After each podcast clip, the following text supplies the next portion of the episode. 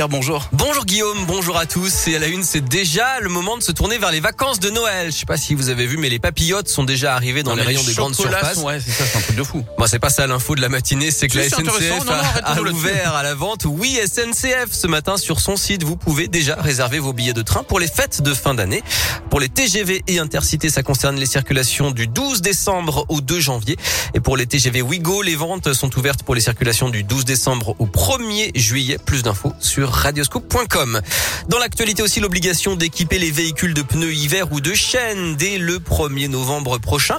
La préfecture du Rhône a publié hier soir la liste des 96 communes concernées dans le département, principalement dans les monts du Lyonnais et le Beaujolais. Vous retrouvez cette liste là aussi sur radioscope.com, mais je rappelle que le gouvernement a annoncé qu'il n'y aurait finalement pas de sanctions cette saison.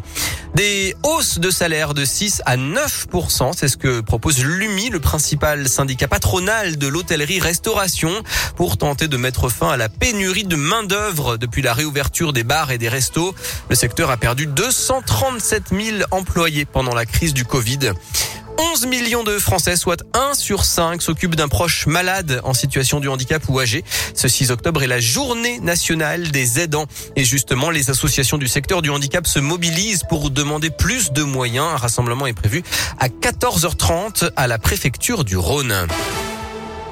Prendre le pouvoir, le conserver et le transmettre il y a 2000 ans chez les Romains. Voilà l'objet d'une expo en quête de pouvoir qui s'ouvre aujourd'hui au musée Lugdunum dans les théâtres du 5e arrondissement de Lyon avec un zoom sur la bataille de Lugdunum en l'an 197 qui avait opposé Albinius et Septime Sévère.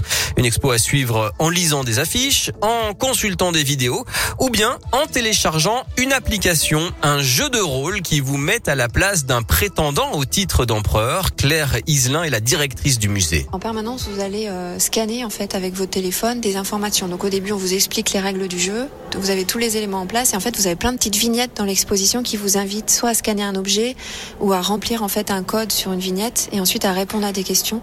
Et vous mettez en place vous-même votre propre stratégie en fait d'alliance pour euh, conquérir l'empire. C'est un jeu individuel, mais vous pouvez confronter vos scores. Et surtout, ce qui est intéressant à la fin, c'est qu'en fait, vous confrontez vos scores aux vrais protagonistes de l'histoire. Donc vous pouvez changer le cours de l'histoire, mais vous pouvez aussi comprendre comment ça s'est passé. Et donc surtout, vous pouvez prendre la place de l'empereur. Vous êtes dans le rôle d'un prétendant et ça vous permet vraiment de comprendre en fait la mécanique du pouvoir. Et des statues euh, prêtées par le musée du Louvre et des musées de Rome sont exposées, ainsi que des armes de l'époque.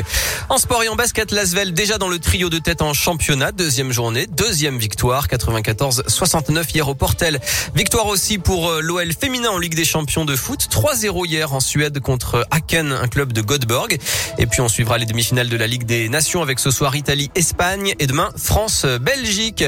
Le nouveau doyen des Français habite tout près de Lyon. Il s'appelle Marcel Meis. Il est de Saint-Romain-en-Galles à côté de Vienne. Il a 112 ans. Il est né le 12 juillet 1909. Il était euh, taxi ambulancier et garagiste. Et puis l'incroyable sang-froid de Lydie. Elle n'a pas eu le temps d'arriver à la maternité selon le Dauphiné libéré le 15 septembre dernier. Elle a donc accouché toute seule au bord d'une route à Saint-Pierre de Chandieu. Tout s'est bien passé. Le petit Timothy se porte très bien.